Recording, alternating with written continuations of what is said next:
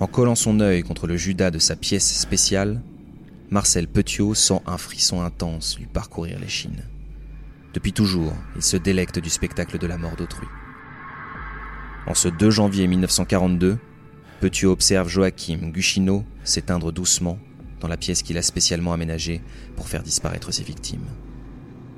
Joachim Guchino est allongé sur le sol, secoué de spasmes. Sa respiration ralentit pendant que de l'autre côté de la porte, celle du docteur Petiot s'accélère. Excitation, fascination perverse, rien ne l'a jamais autant bouleversé que de regarder l'agonie de ses victimes.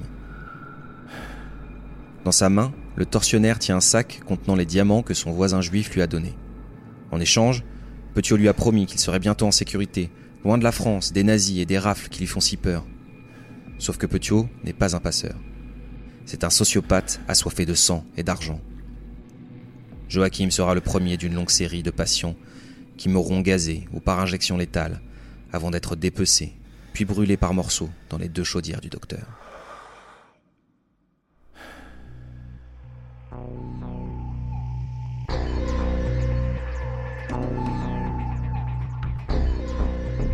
Scène de crime. Ça m'intéresse vous embarque sur les traces sanglantes des pires meurtriers de l'histoire.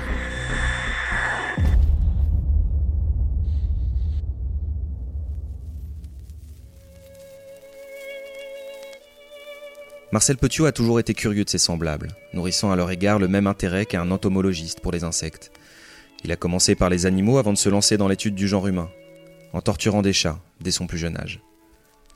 Né le 17 janvier 1897 à Auxerre dans une famille de la petite bourgeoisie bourguignonne, il est un écolier brillant.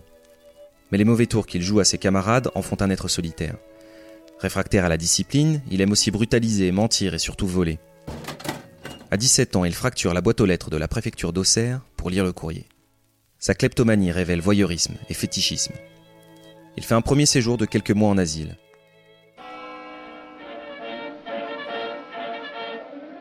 En juin 1914, la guerre éclate. Trop jeune pour être appelé, Petiot s'inscrit en médecine. Le 11 janvier 1916, il devance l'appel pour se faire incorporer. Le 20 mai 1917, le soldat Petiot est blessé au pied gauche. Convalescent, il est diagnostiqué neurasthénique et paranoïaque. Aujourd'hui, on dirait qu'il est sociopathe, c'est-à-dire qu'il ne ressent aucune émotion envers autrui. À la fin du conflit, il reprend néanmoins ses études de médecine. Petiot est aussi brillant qu'il est fou. Le 15 décembre 1921, il décroche son diplôme avec mention très bien. Il regagne alors sa Bourgogne natale et installe son cabinet à Villeneuve-sur-Yonne. Il fait sa promotion auprès des 4000 habitants façon Dr Knock, distribuant un prospectus sur lequel on peut lire Le docteur Petiot est un jeune médecin au courant des dernières méthodes nées du progrès. C'est pourquoi les malades intelligents ont confiance en lui. Il se passionne pour le magnétisme et l'hypnose, expose ses théories révolutionnaires dans les salons des notables locaux. Il offre des consultations gratuites aux indigents, vaccine les enfants pauvres. Le bon docteur est très aimé de ses concitoyens. En 1925, il devient conseiller municipal avant d'être élu maire à 28 ans, un an plus tard, sous l'étiquette socialiste. En notable de province, Petiot s'arroge le droit de puiser dans la caisse, fait défaut en écriture, détourne et fraude. Cité devant les tribunaux, il doit abandonner sa fonction en 1931, mais se fait quand même élire conseiller régional avant d'être révoqué, trois ans plus tard, pour d'autres escroqueries. À Villeneuve-sur-Yonne, on commence à le soupçonner du pire.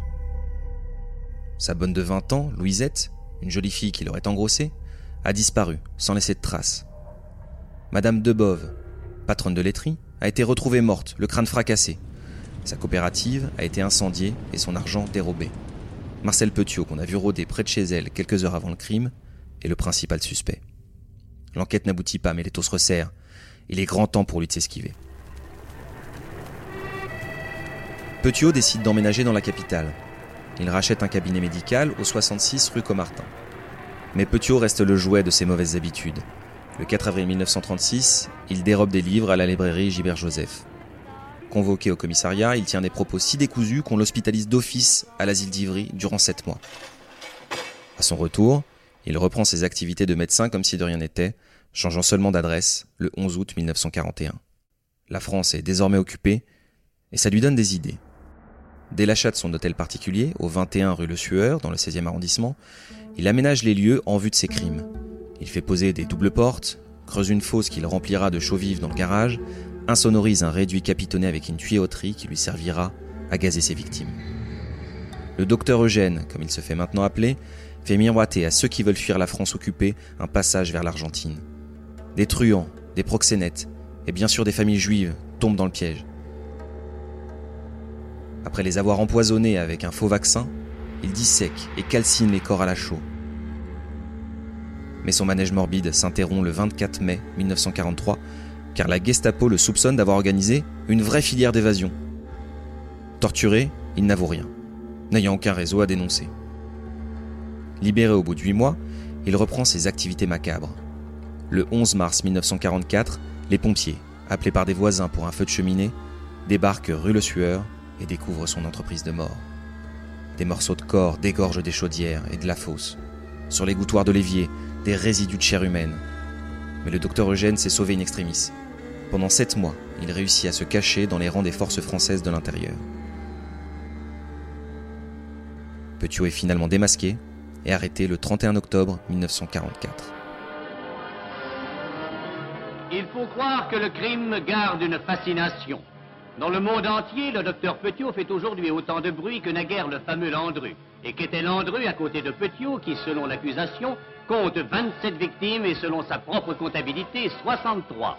Aux assises, devant le décor des 72 valises volées aux morts, l'avocat général, M. Dupin, l'accusé et son défenseur, Maître Floriot, se dispute la tête de celui qui, tour à tour, violent, ironique, amer, plaisant ou méprisant, joue avec fureur son rôle de vedette du crime. Son procès commence le 18 mars 1946. Le médecin persiste à se présenter comme un partisan ayant éliminé des traîtres. Derrière lui sont empilés les 72 valises contenant les 655 kilos d'objets et les 1760 vêtements de ses victimes. Combien d'innocents a-t-il tué? Petiot affirme avoir tué 63 personnes, toutes des collabos selon lui. Sauf que parmi les trophées qu'il a conservés, la police a trouvé le pyjama d'un enfant de 7 ans. Son procès prend des allures de spectacle grand guignolesque. La foule se bat pour entrer dans la salle, tandis que le docteur Satan, comme on l'appelle désormais, multiplie les réparties ironiques et s'endort parfois pendant l'audience. Pour donner à l'affaire son vrai jour, la cour s'est déplacée rue Le jusqu'à la maison du crime qui, pour la première fois depuis deux ans, a ouvert ses portes. Petiot, menottes aux mains, y refait le chemin que firent naguère ses victimes lorsque, cherchant une sortie hors de France, elles ne trouvèrent que l'entrée d'une tombe. Un feu de cheminée fut un jour de mars 44 l'occasion de la macabre découverte. On sait ce qu'on trouva dans l'hôtel. Petiot n'est pas gêné. Ces criminels de classe sont de bonne compagnie.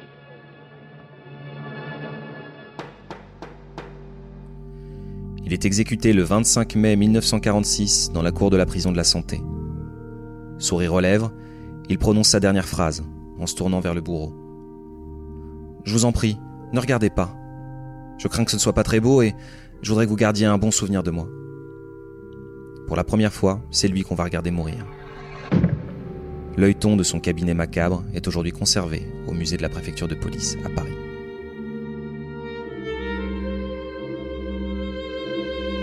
Ce podcast a été écrit par Véronique Chalmet et raconté par Julien Chavannes.